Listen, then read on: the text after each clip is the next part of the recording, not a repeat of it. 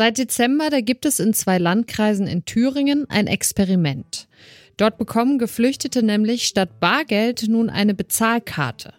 Diese Karte, die kann für Alltagseinkäufe genutzt werden. In der Kritik stehen aber zahlreiche Einschränkungen, die diese Karte mit sich bringt.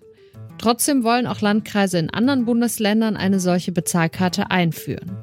Welche Bilanz gibt es nach sechs Wochen mit dem neuen Modell? Das schauen wir uns heute an. Ich bin Alia Rentmeister. Schön, dass ihr zuhört. Zurück zum Thema.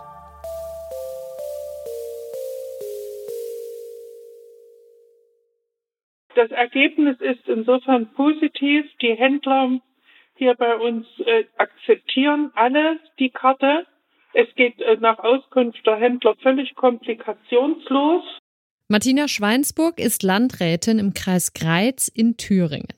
Dort und auch im Eichsfeld, da gibt es seit Dezember eine Bezahlkarte für Geflüchtete. Das geht auf einen Beschluss von Bund und Ländern aus dem November zurück. Geflüchtete, die sich im Asylantragsverfahren befinden oder einen Duldungsstatus haben, die sollen so ihre Einkäufe bezahlen und dafür soll es weniger Bargeld von den Kommunen geben. Die Karte, die soll dafür sorgen, dass Geflüchtete nur vor Ort Geld ausgeben können, also im Supermarkt oder in anderen Geschäften. Und das funktioniert zumindest überall dort, wo man mit einer Mastercard bezahlen kann. Für die CDU-Politikerin Martina Schweinsburg hat sich dieses Modell auf jeden Fall bewährt. Wir wollen ja nicht über unsere Sozialleistungen Perpetuum mobile haben, äh, mit dem man Kredite bei irgendwelchen Dritten im Ausland abbezahlt, um dann noch mehr herzubekommen. Ja, also wir sind rundherum zufrieden. Arbeitsplatzeinsparungen haben wir. Wir brauchen nur noch zu zweit auszuzahlen, nicht mehr zu dritt, weil nicht mehr die hohen Barsummen da sind. Und der Polizeischutz ist zwar immer noch da, aber ich sage jetzt mal eingeschränkt, um disziplinierte Ausgabe zu ermöglichen. Auch Landkreise in anderen Bundesländern wie Bayern, Sachsen oder auch Brandenburg, die wollen das umsetzen, was in Greiz schon jetzt Realität ist. Aber es gibt auch Kritik an dem Modell, zum Beispiel von Ellen Könnicker vom Flüchtlingsrat Thüringen.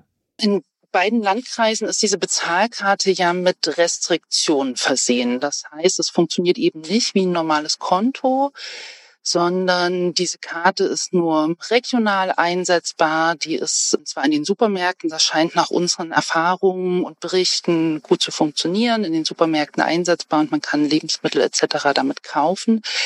Aber in vielen anderen Bereichen gibt es einfach schon Probleme, wie zum Beispiel bei Überweisungen von irgendwelchen Rechnungen oder Gebühren, bei dem Einkaufen in kleineren Läden ähm, so dass jetzt schon die Geflüchteten, die diese Karte haben, zum Teil mühselig jonglieren müssen, wo ähm, sie diese Karte tatsächlich einsetzen können ähm, und wo ähm, sie die Rechnung oder wie sie auch die Rechnung bezahlen können.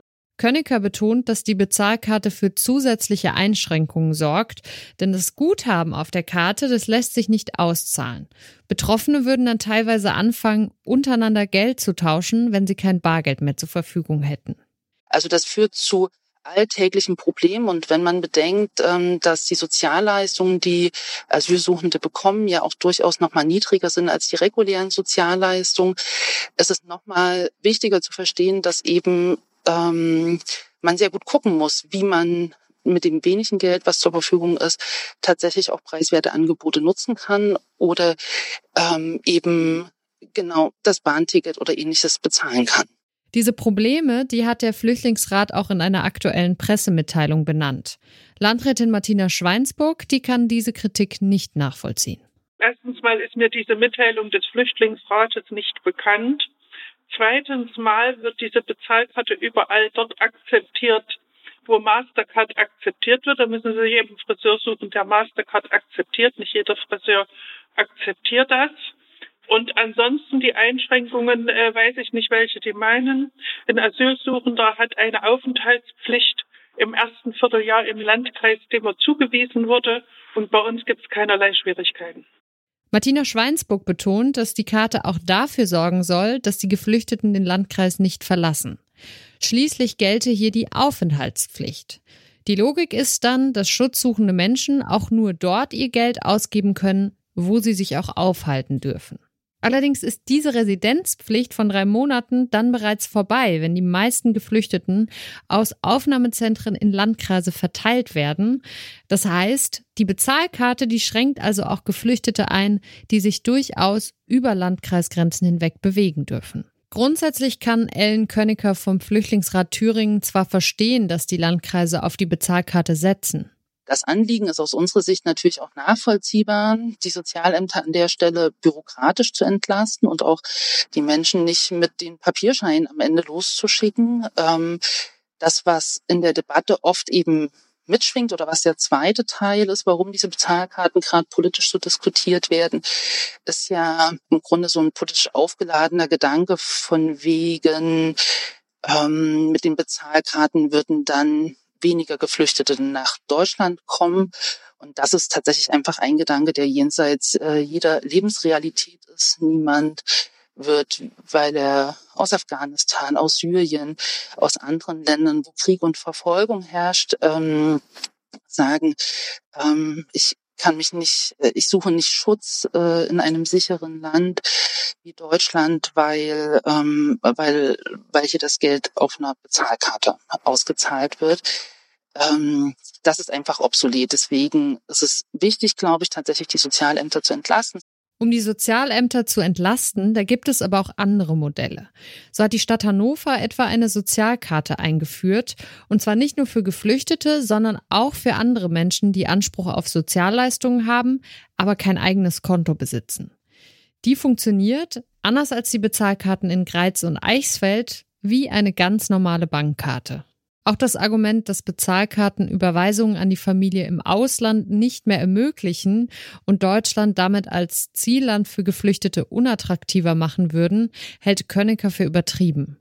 Überweisungen ins Ausland als Pull-Faktor ähm, halte ich für eine absolute Scheindebatte. Also wenn man sich überlegt, dass Menschen äh, im Asylverfahren nach dem Asylbewerberleistungsgesetz Regelsätze haben, die ähm, in der Regel unter dem regulären Sozialleistungssatz sind, dann ähm, ist es einfach schon sehr, sehr mühselig, überhaupt mit diesen Beträgen ähm, den Lebens, äh, Lebensunterhalt zu gestalten und genau die Kosten, die man im Supermarkt und sonst im Leben hat, eben überhaupt abdecken zu können. Ähm, da, das ist überhaupt nicht möglich aus meiner Sicht, ähm, da große Beträge in Ausland zu transferieren. Die Landkreise Greiz und Eichsfeld, die setzen auf die neue Bezahlkarte. Die soll Behörden entlasten und dafür sorgen, dass geflüchtete Menschen ihr Geld nur noch vor Ort ausgeben können. Die bezweckte politische Wirkung, die ist klar, Deutschland als sicheres Zielland unattraktiver machen. Ob das tatsächlich gelingt, kann aber durchaus bezweifelt werden. Und am Ende, da bedeutet das derzeitige Modell neben der Entlastung von Landkreisen vor allem auch, dass die Rechte von Geflüchteten weiter eingeschränkt werden. Das war's von uns für heute. Die Redaktion dieser Folge, die hatte Lars Fein. Produziert hat sie Florian Drexler und ich bin Alia Rentmeister. Ciao. Zurück zum Thema vom Podcast Radio Detektor FM.